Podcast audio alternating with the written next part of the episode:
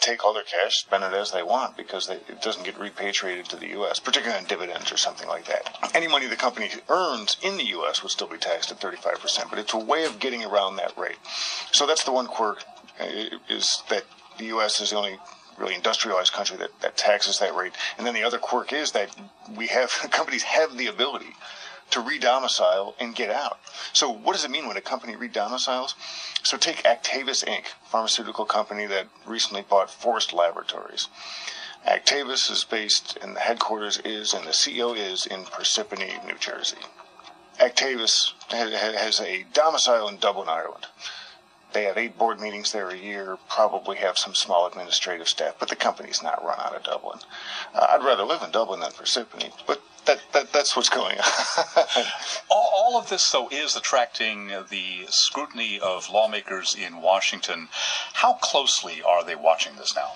They're watching it closely. The problem is as always, they, they can't come up with a solution on how to deal with it. You, you, have got Levin, the Michigan Democrat, saying we need to do something about this. You've got Orrin Hatch, Republican, saying we need to do something about this. The Democrats just want to close it off and, and, and tax the guys. And, and they say they want to reform the tax code. Um, the Republicans want to just reform the tax code, and what that's sort of code for, if you will, is lowering the tax rate, the corporate tax rate.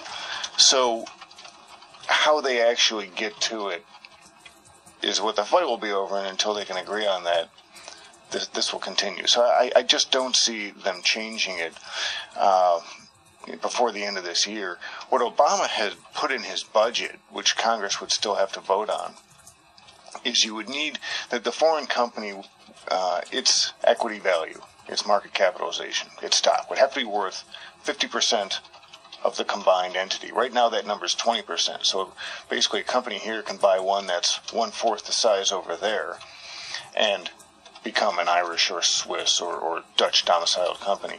Obama wants to make it 50% instead of 20, so it'd be 2 to 1 instead of 4 to 1. Which makes it a lot harder to do. You got to find a much bigger target to buy over there in order to avoid Uncle Sam. Bloomberg News reporter David Welch talking to us about tax friendly corporate deals. Mark, Catherine?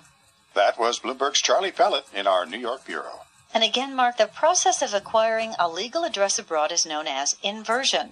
One lawmaker who's hoping to halt the practice is Congressman Sander Levin of Michigan. He's the top Democrat on the House Ways and Means Committee, Catherine, and he and his brother, Senator Carl Levin, have proposed a bill that would limit corporate inversion. Sander Levin spoke with Eric Schatzker on Bloomberg Television this morning.